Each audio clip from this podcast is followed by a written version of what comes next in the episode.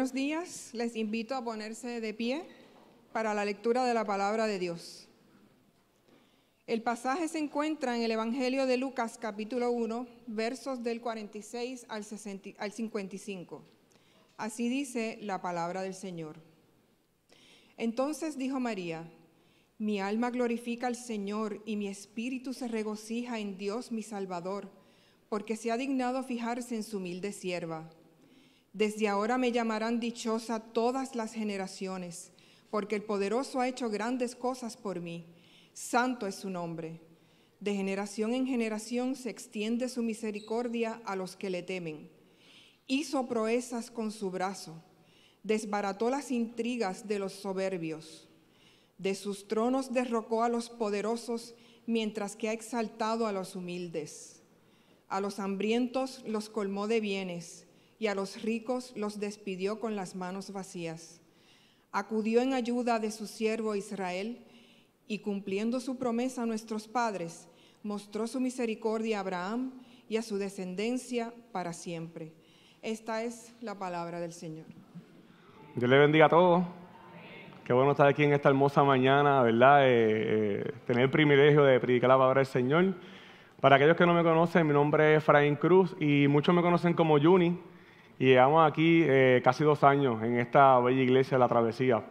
Y como ustedes saben, para aquellos que eh, están aquí por primera vez y los que nos están escuchando por las redes, estamos en una serie eh, titulada Cánticos de Esperanza. La primera vez, el primer sermón lo tuvo Yamil hace dos semanas acerca de Isaías capítulo 12, acerca de cómo Dios trae esperanza en medio de aquellos que se encuentran con corazones descorazonados. Aquellos que saben que en tiempos de oscuridad no existen como que razones de cantar y aún así Dios hace una promesa, una promesa de que Él nos volvería a hacer cantar. Hoy se ha encendido la vela del gozo, del adviento. Ya me decía el primer sermón que las canciones son la manera en la que Dios usa para formar el corazón del pueblo.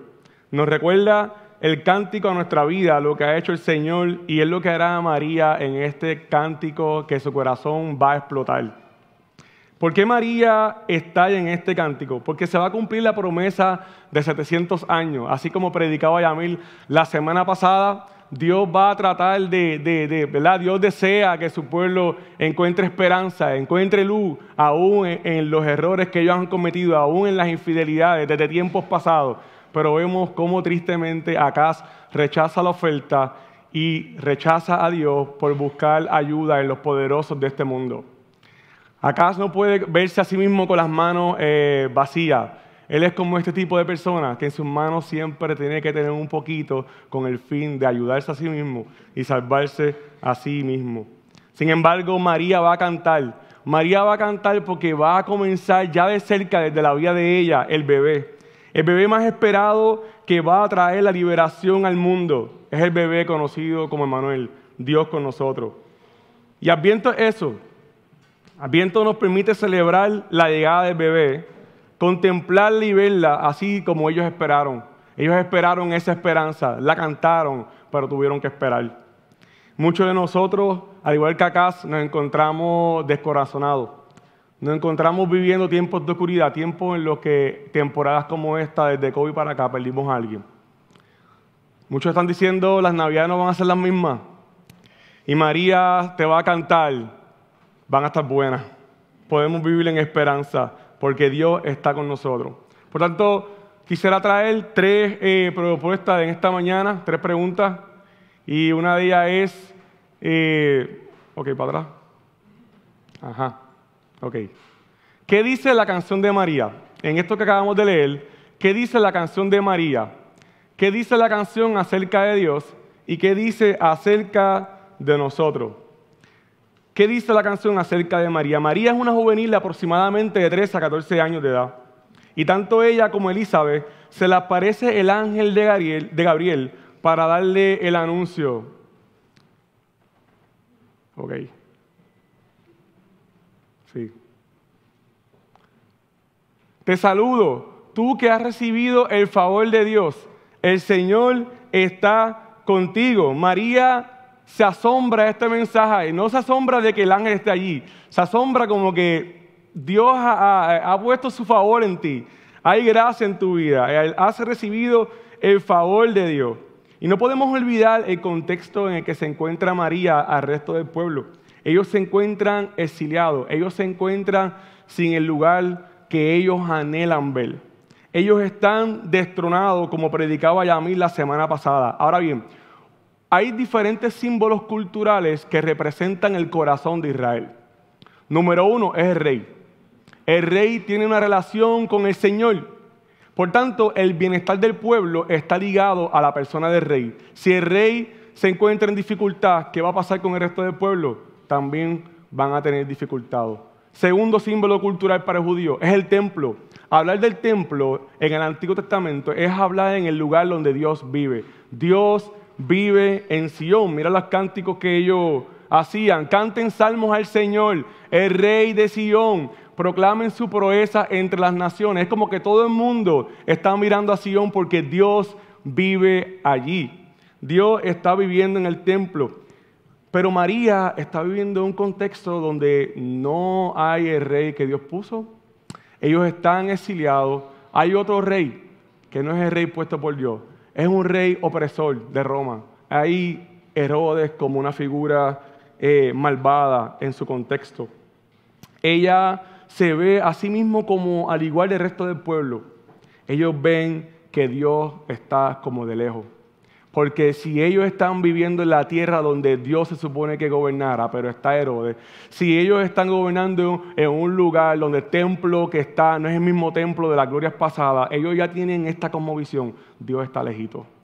Por tanto, el exilio representa la vida sin Dios mientras que el nacimiento del bebé representa el fin del exilio. Y ahora el ángel se le está acercando a una muchachita de 13 a 14 años para decirle, el Señor está contigo.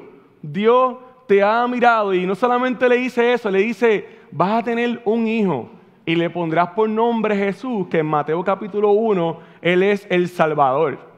Él será un gran hombre, María, lo vas a llamar Hijo del Altísimo Dios el Señor le dará el trono de su padre David y reinará sobre el pueblo de Jacob para siempre. María, el niño que llevas en tu vientre va a tener un reino que no tendrá fin. El ángel le cita, hasta el ángel hace teología, el ángel cita 2 de Samuel 7:14, donde desde la dinastía de David Dios prometía un reino que sería para siempre. Pero ¿cómo va a suceder esto? Porque María va a ser como que, wow, párate ahí. Nosotros estamos bien atrás, pero sabemos cómo los hijos se hacen. Yo estoy comprometida con José. Y yo, al igual que José, conozco mis limitaciones de vida. José es un carpintero. Los carpinteros en aquella época son personas humildes. Y humildes en griego significan personas de bajeza, personas pobres, no simplemente un asunto humildes y pobres de espíritu, sino pobres literalmente. Y esta joven que de por sí es pobre y comprometida, ahora el ángel se la acerca para decirle, la gracia de Dios está sobre ti. Dios va a volver a entrar a la tierra, no por medio del templo, sino por medio de ti, que eres pobre. Y está, ok, ok, pero ahora vas a quedar embarazada por obra del Espíritu Santo. Y lo que el ángel prácticamente le está diciendo, que esto es lo que va a pasar contigo. Si en una ciudad se encuentra casualmente un hombre con una joven virgen ya comprometida para casarse y se acuesta con ella, llevarán a ambos a la puerta de la ciudad y los apedrearán hasta matarlos. A la joven por no gritar pidiendo ayuda a los de la ciudad y al hombre por deshonrar a la prometida de su prójimo. Y así estirparás el mal que haya en medio de ti. Imagínense a una muchachita joven, virgen, embarazada, de un hombre que no va a estar por allí.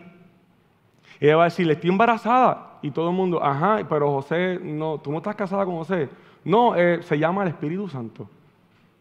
Y todo el mundo, ok. ¿Sabe? Esto es bien traumatizante para María. María también va a decirnos algo. Ella va a decirnos aunque a pesar de que ella diga, he aquí y haz con la sierva lo que te parece, ella no va a ocultar en su vida que tiene temor. El ángel le va a decir, no tengas temor. María tiene miedo. Y el ángel Gabriel, con el fin de alentarla, le dice, María también ha recibido un milagro y está embarazada. Hace como un mes yo fui a un medio maratón en Villalba, 21 kilómetros. Señor, reprenda. y yo, eh, hablando con mi amigo y hermano Chiqui, que está por allá a la derecha, me decía, bro, si tú corriste San Blas, Villalba es fácil. Y ya, pues está bien. Ese día viene el servicio y me fui con mis tenisitos y un caldo de sopita que me, me comí en aquella esquina. Yo dije, esto va a estar cómodo porque en verdad no existe un 21 kilómetros más malo que el de Coamo San Blas. Y cuando empecé a correr, desde que tú sales, estás subiendo cuesta. Y la pierna izquierda te comienza a doler. Y el oasis está lejos. Salí con pantaloncito corto y llegué con licra. No me pregunte qué pasó con el pantalón corto. Solo sé que cuando llegué como es ridículo, mi esposa me dice, te monte y nos vamos. Yo, vámonos. En el kilómetro 21, en verdad, estaba bien doloroso. Eh, para llegar a la meta, las últimas tres millas eran subiendo una cuesta que de verdad aquello estaba apretado. Y al final, cuando llegué, casi lloro, ¡ay, Señor, gracias que esto se acabó! María ha caminado 80 millas para ver a Elizabeth. Hombre de Dios, gracias. María lleva 80 eh, millas para caminar y ver a Elizabeth. Por lo cual nos dice, esto es desesperante para la vida de ella. ¿Y qué sucedió allí?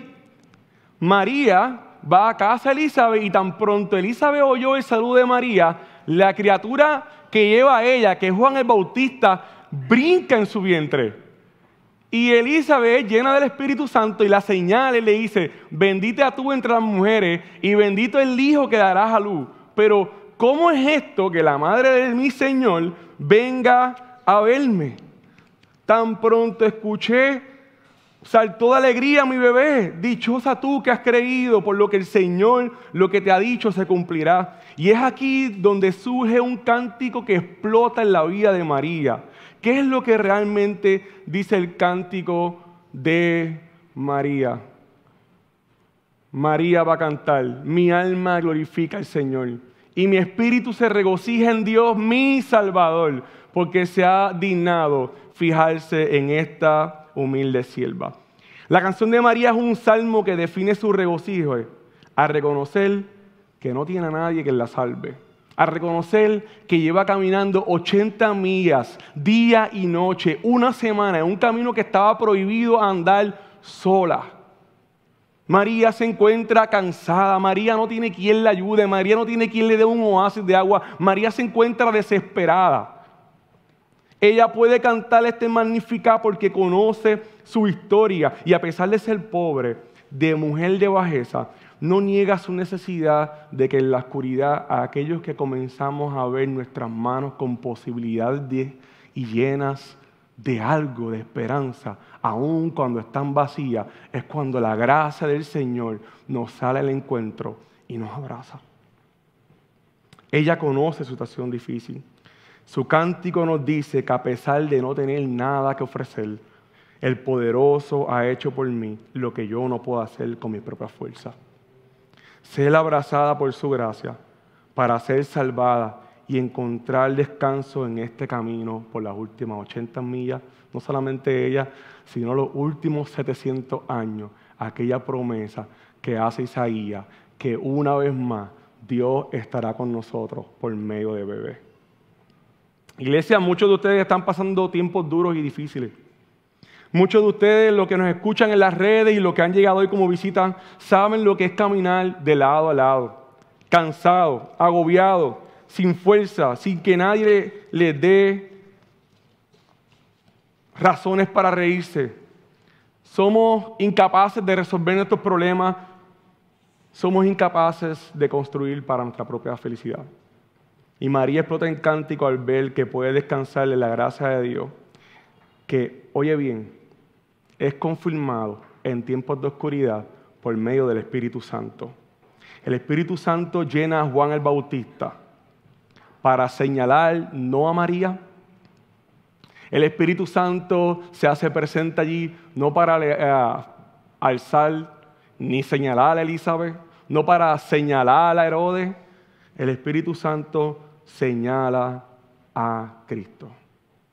¿Y qué hace el Espíritu Santo cuando tú y yo estamos en tiempos de oscuridad y no tenemos ya razones para cantar? El Espíritu Santo nos va a abrazar, nos va a agarrar y nos va a sacudir en esperanza y nos va a señalar el Evangelio.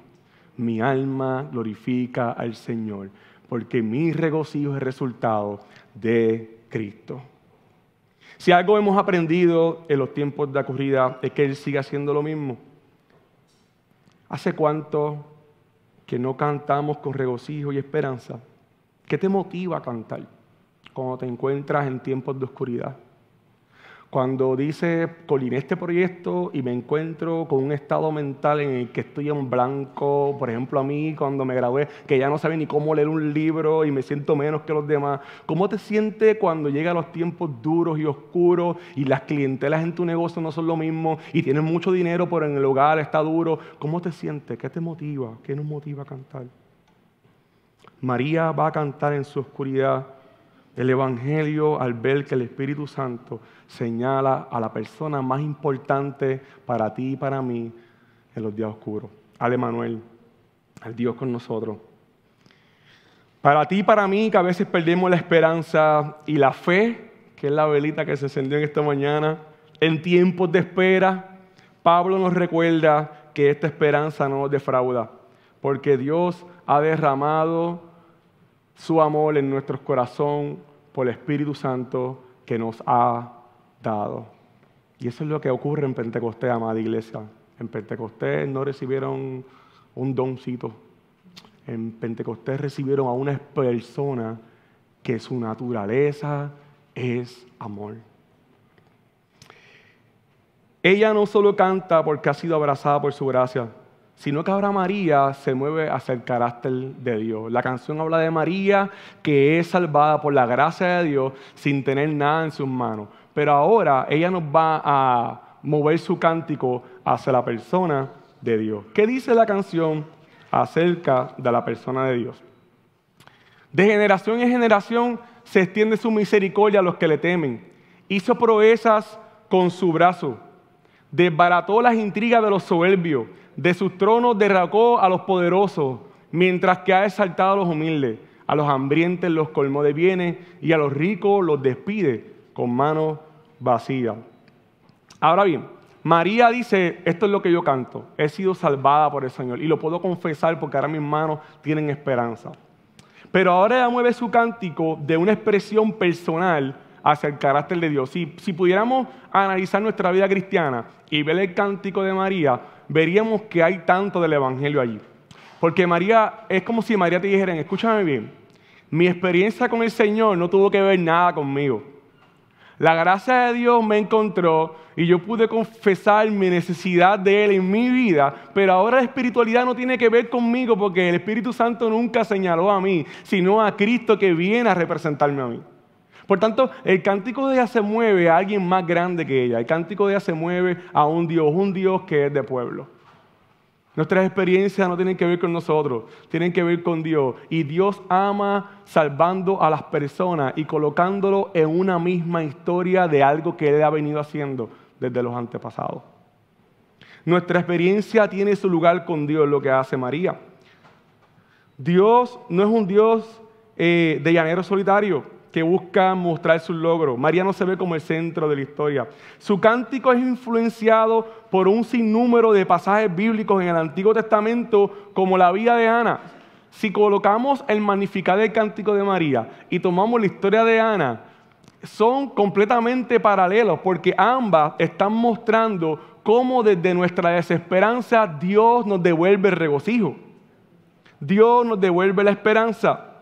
Este cántico, al igual que de, Ana, lo que trata de enseñarnos es cómo este bebé que, que, va devolviéndonos cánticos de esperanza, lo hace desde un nuevo anuncio que conlleva también una nueva forma de vivir. Es un nuevo gobierno, es una nueva administración. Y ese nuevo gobierno en el cántico de María, así como en el cántico de Ana, tiene que ver en cómo Dios invierte los poderes de este mundo.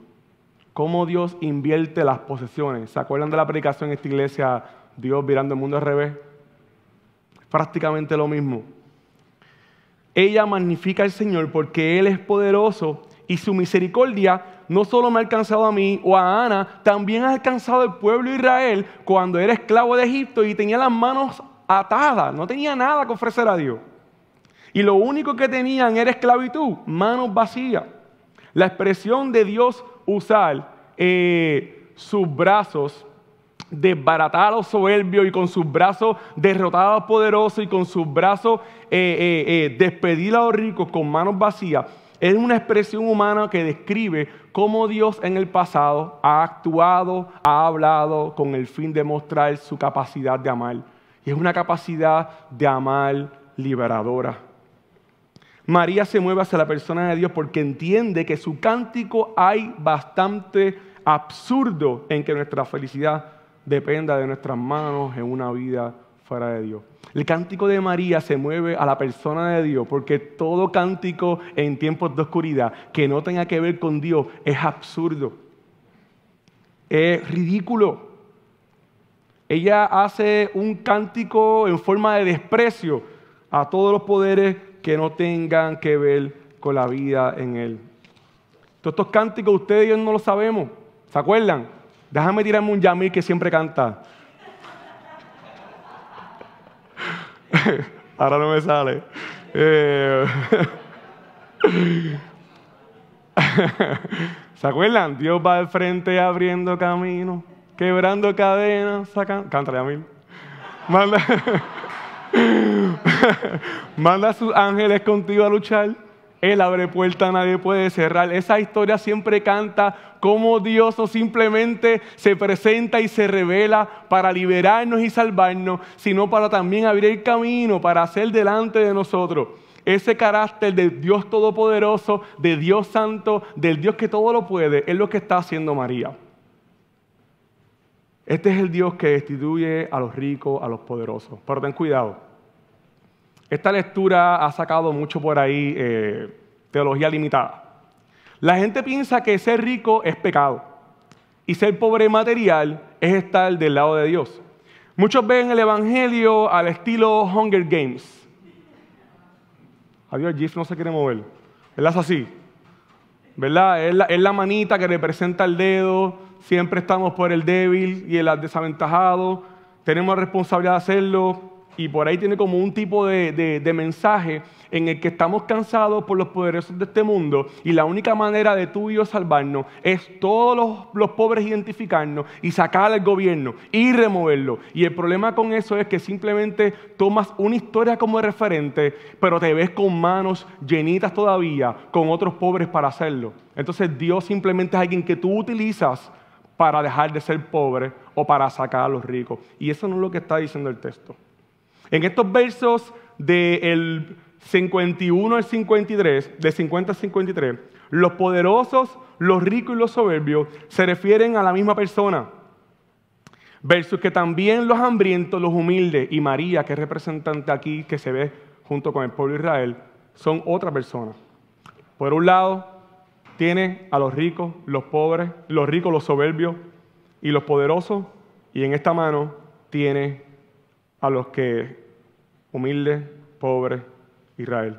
Es decir, por un lado, tienes ante el Dios Todopoderoso gente que se presentan con las manos vacías y por otro lado, tienes gente que se presentan con las manos llenas. Pero el texto no te dice, tú tienes eh, ser rico eh, o ser pobre, es lo que, tú sabes, no. Lo que está diciendo, toda esta historia circula en el verso 50. De generación en generación se extiende su misericordia a los que le temen. Tanto el rico puede ser un rico pobre, que, que lo más importante va a ser en su vida no perder su relación con el Señor que lo ha salvado. Al igual que el pobre, también depende del Señor que lo ha salvado. Ahora, con esto no quiero minimizar el contexto de María inmediato. El anuncio del bebé que ha nacido, que la salva, es aquel que al hacer esto de, sacar a los poderosos, sacar a los soberbios de este mundo, es un anuncio que la gente está escuchando. Es una revolución política. Es una nueva administración, un nuevo gobierno que trae bebé consigo mismo para estar del lado de aquellos, tanto ricos como pobres, que se ven delante de él con manos vacías. Escuchen bien, Herodes va a escuchar esto. ¿Y quién es Herodes? Él es alguien que ha asesinado a su propia familia. Él asesinó a su esposa, a sus hijos, y ha elevado los impuestos en la sociedad para hacer más pobres al pueblo de Dios. Él va a hacer todo lo posible para quedarse en su posición de poder. Y todo lo que huele a traición conlleva la muerte. Sin embargo, esta amenaza de Herodes representa el impulso de un corazón de un viejo gobierno. Algo a lo que Pablo más adelante le va a llamar la vieja criatura. La vieja criatura que sus logros y su corazón no permiten que sea removido por otro trono ajeno a tu mundo, que le diga el tuyo. El tuyo se ve lleno por fuera, pero por dentro está vacío. Ahora, nosotros cuando vemos esta historia y la leemos año tras año, decimos, antes, Herodes era bien malo, Herodes es bien malvado. ¿Cómo es posible que exista gente así de cruel? Como que nos vemos automáticamente del lado de María, del lado de Jesús, del lado de ser las víctimas en la historia, del lado de ser los desaventajados. Pero vamos a practicar algo en esta mañana. Digamos que somos Herodes. Digamos que somos el tipo de persona que para sostener una posición o estatus necesitamos usar la traición y la deshonestidad hacia nuestra familia, amigos, matrimonio o compañeros de trabajo con el fin de conseguir la posición que anhelamos o retenerla. Digamos que nosotros somos el tipo de personas que si huele un bachecito de traición mm, o indiferencia en un proyecto, ministerio, plan, trabajo, equipo de juego o algo, decidimos no confiar en esa persona y la manera de resolverle esto es removerlo de nuestros caminos con cualquier excusa. ¿Te has visto de ese lado del opresor? ¿Seremos capaces de estar de ese lado del profesor? Y es que si tú y yo somos ese tipo de personas, no somos diferentes a Herodes o a los ricos, o a los orgullosos, o a los soberbios que no pueden ver sus manos vacías. Hay muchas personas que tienen mucho dinero, una linda casa y un matrimonio vacío de amor. Un hogar vacío, Estamos tan preocupados por el ser, hasta con buenas intenciones, los proveedores de nuestro hogar, los sacerdotes de la familia, y nos enfocamos tanto más en los proyectos y en las cosas que hacemos que en lo que somos, que somos una familia que no dependemos de nuestras fuerzas, sino que nuestras manos siempre dependen de estar siendo renovadas de día tras día por el Evangelio. Los ricos no tienen nada, lo tienen todo, perdón, y a la vez nada, son pobres. El mundo te dice que te esfuerces por los puestos altos de honores en la sociedad. Aquellas cosas que garantizan tu bienestar personal, tu posición política, tu posición de trabajo, tu posición familiar. Pero el cántico de María desprecia tu forma de pensar. Desprecia mi forma de pensar. El cántico de María dice, mira, lo mejor que me ha pasado en esta vida es encontrar que el poderoso ha llegado a mi vida. Ay,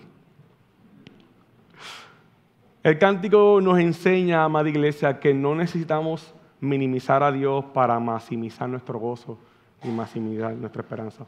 Ahora, digamos que no somos Herodes, pero somos el tipo de creyentes que para traer el reino de Dios a nuestras vidas necesitamos ayunar, ser pobre, no romper un plato, portarnos bien, porque de esa manera Dios te va a bendecir.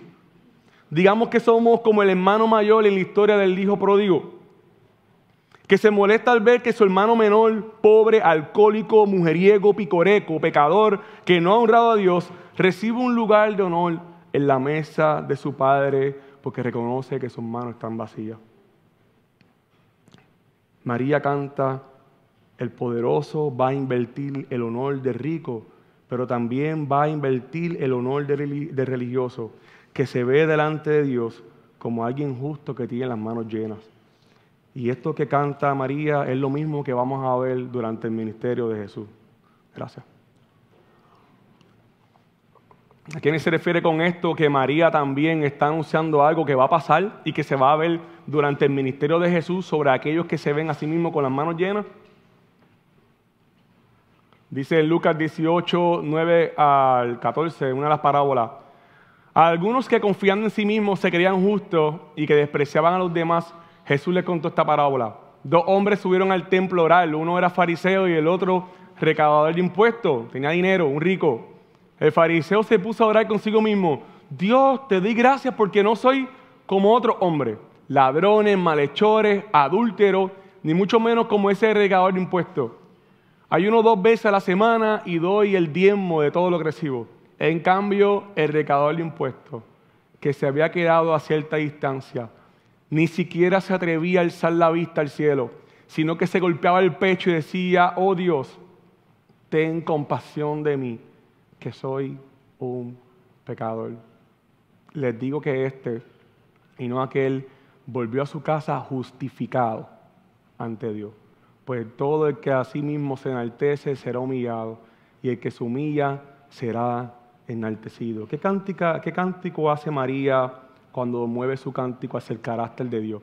Que el Todopoderoso que se está presentando por medio del bebé durante su ministerio seguirá siendo un Dios de gracia sobre aquellos que se ven con manos vacías versus aquellos que se ven con las manos llenas intentando resolver sus problemas consigo mismo, tanto para el pecado como para asuntos del diario vivir. Los fariseos no pueden llevar el pueblo delante de Dios porque se ven a sí mismos como gente que tiene manos llenas. Ellos no pueden ser el siervo sufriente que, que lleve el corazón de la gente a buscar al pueblo de Dios. Si eh, cuando Yamil predicó mostraba cómo Acaz no pudo confiar en Dios, tuvo que buscar otras manos, otras manos de ricos que lo llenaran para, para encontrar bienestar en su vida, entonces si el rey fracasa, como el resto del pueblo está ligado a su persona, todos fracasaron de la misma manera, si los fariseos representan la espiritualidad del pueblo y ellos fracasan, entonces los pobres van a seguir siendo pobres. Entonces los ricos que son pobres no van a encontrar misericordia. Y es por eso por lo cual Dios tiene que enviar a su Hijo en forma de siervo sufriente. Es por eso por lo que Dios tiene que acudir en ayuda de su siervo Israel, enviando al bebé que está en el vientre. Porque con sus fuerzas no pueden reconocer su condición de oscuridad su orgullo y soberbia no les dejan ser abrazados por Dios. Su sistema de espiritualidad, al igual que los ricos, se ha convertido en igual de opresor. Jesús abraza con su gracia durante su ministerio hasta a una mujer que le unge sus pies porque no tiene nada que ofrecer, versus que los fariseos le llaman pecadora. Los fariseos se encuentran sentados en una mesa que representan la gente que tiene un alto honor, versus que Jesús representa el cántico de Ana, representa el cántico de Elizabeth, representa el cántico de María, representa aquel que toma a aquellos que se ven con manos vacías y los coloca en un lugar de honor por su gracia, por su amor y por su misericordia. Bendito Jesús. Es por eso que María en su cántico se centra en Dios, porque nadie puede jactarse delante de Dios y se va a ver durante su ministerio. ¿Qué puede ser eso que nos ha llevado a dejar de cantar para nosotros los que, ¿verdad? Somos cristianos. ¿Te ha pasado mismo? ¿Has tratado de resolver los problemas con tu propia fuerza? ¿Has dicho, yo, yo voy a orar? Yo voy a orar porque mi oración va a mover los cielos. Pues mira, aunque tú no tengas ganas de orar, Dios sigue siendo fiel a su carácter de amor y misericordia que se extiende de generación en generación.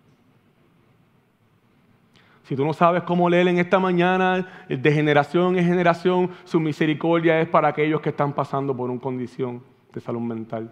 Si tú venías de camino peleando con tu esposa o peleando con tu esposo porque no echaron gasolina a tiempo y botaron la bola de camino por ahí, quién es más que quién, la gracia de Dios que se extiende de generación en generación es contigo.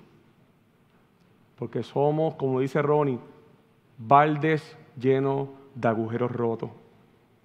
Nosotros somos como cuando Yamil predica y dice, cuando voy aquí, que me pasó a mí mientras sea predicación, que, Dios ve en mí, o que si me meto aquí adentro, le voy a decir a Yamil, ponte a otro. Ponte a Gerson a última hora para que me ame más.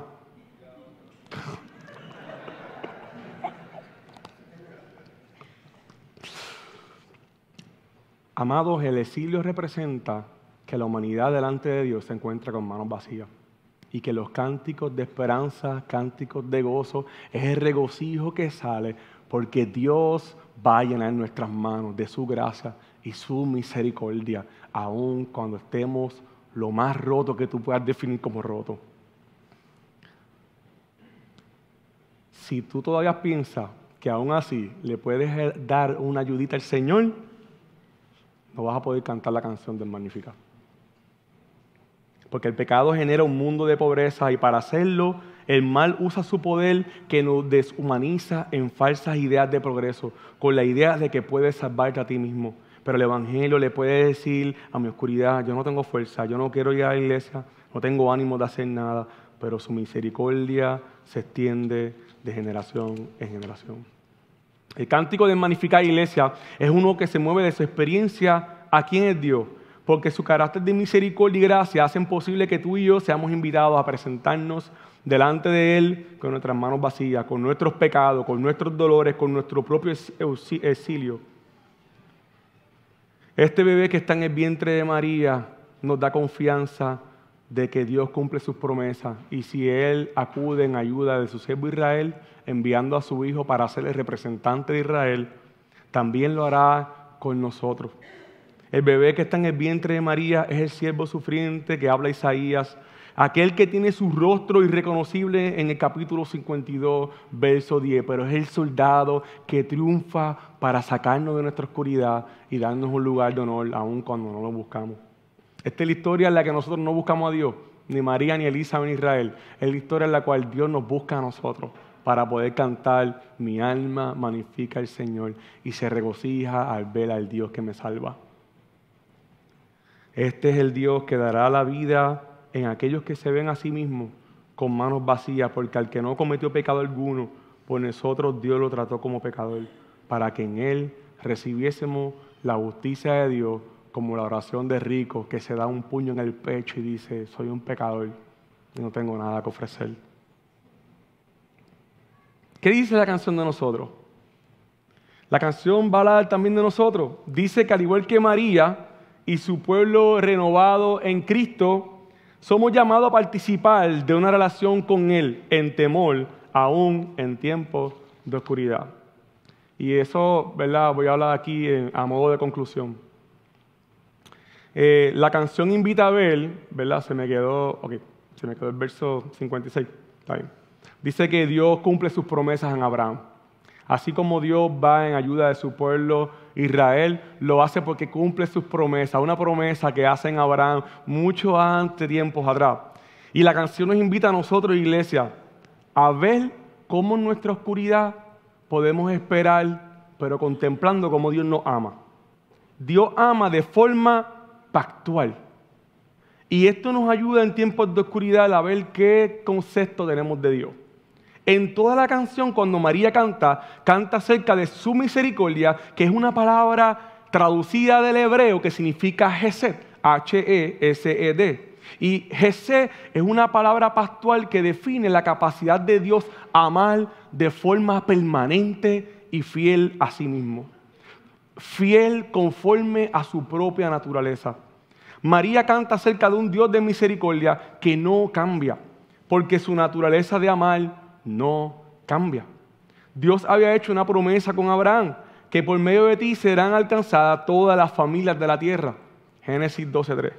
María, María ha puesto en su canción el carácter de un Dios que ama de forma perdurable para aquellos que hemos llegado con las manos vacías. Tan fiel es ese amor en el Nuevo Testamento que la palabra Jesús es, traducida por ágape, porque de tanto amó Dios al mundo que dio a su Hijo unigénito para que todo el que cree en Él no se pierda, sino que tenga vida eterna. Si Dios es un Dios que no cambia, iglesia, entonces lo mejor que podemos tener en nuestros días duros es un cántico que no hable de nosotros. Es un cántico que hable del carácter de un amor cuyo Dios no cambia un amor que no cambiará cuando vea que no fui el mejor jefe en esa semana, porque su amor me llenará mis manos de misericordia que se extiende de generación en generación. Un amor que no cambiará cuando vea que yo no sé amar lo suficiente a los que me hacen daño, porque su amor me llenará las manos vacías para ser un agente reconciliador. Si a mí me preguntan, Efraín, ¿por qué tú eres reformado?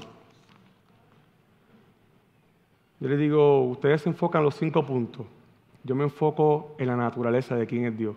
Es un Dios que ama de forma pactual.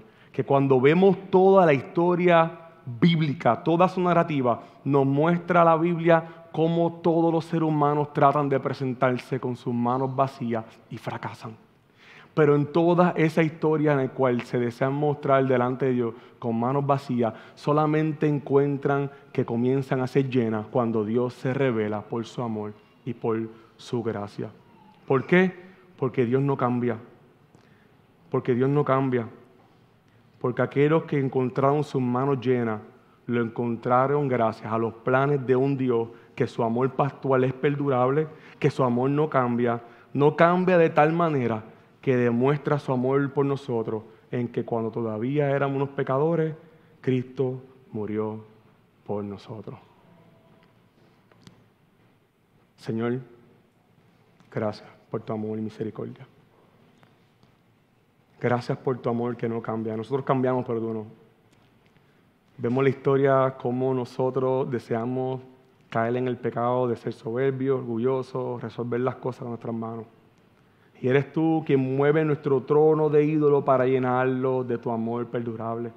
Uno que nos ayuda a confiar en los tiempos difíciles, en los tiempos como estos que recordamos, que nos encontramos vacíos. Sin embargo, cantamos que tú lo llenas todo, que podemos esperar, porque si el anuncio en Adviento es que tu bebé vino al mundo, Jesús vino al mundo para salvarnos, entonces podemos cantar que regresará con los cielos nuevos y tierra nueva. En nombre de Jesús, amén. Iglesia, ¿qué podemos hacer con todo esto? Número uno. Bueno, ¿qué dice la canción de María? La canción dice María, número uno, que somos abrazados por su gracia. ¿Qué dice la canción acerca de Dios? Que Él es un Dios de pasto que cumple sus promesas. ¿Y qué dice de nosotros? Que somos llamados a participar así como en este cántico, esperando no solo, sino con otros, así como lo hizo Elizabeth y María. ¿Qué podemos hacer en esta semana? Seamos intencionales con este bello cántico. Así como María y Elizabeth lo cantaron juntos, aprovecha el grupo pequeño, tomen la hoja de lo que significa viento y cántenlo juntos hasta que se haga el regocijo súper real en sus tiempos de oscuridad. Hagamos como María Elizabeth. Eh, si ves a alguien en esta semana de Navidad que sabes que han pasado por un tiempo doloroso, divorcio, una pérdida, invítalo a tu casa Nochebuena. Invítalo en Navidad. Participemos de ese amor que somos invitados a los unos por los otros. Y por último, si sabes que delante de Dios tienes un corazón vacío que depende de la gracia de Dios todos los días, entonces cuando yo le entregue la parte ahora a Yamil, el Señor te invita a que con tus manos vacías sean renovadas del sacramento del pan. Dios te bendiga.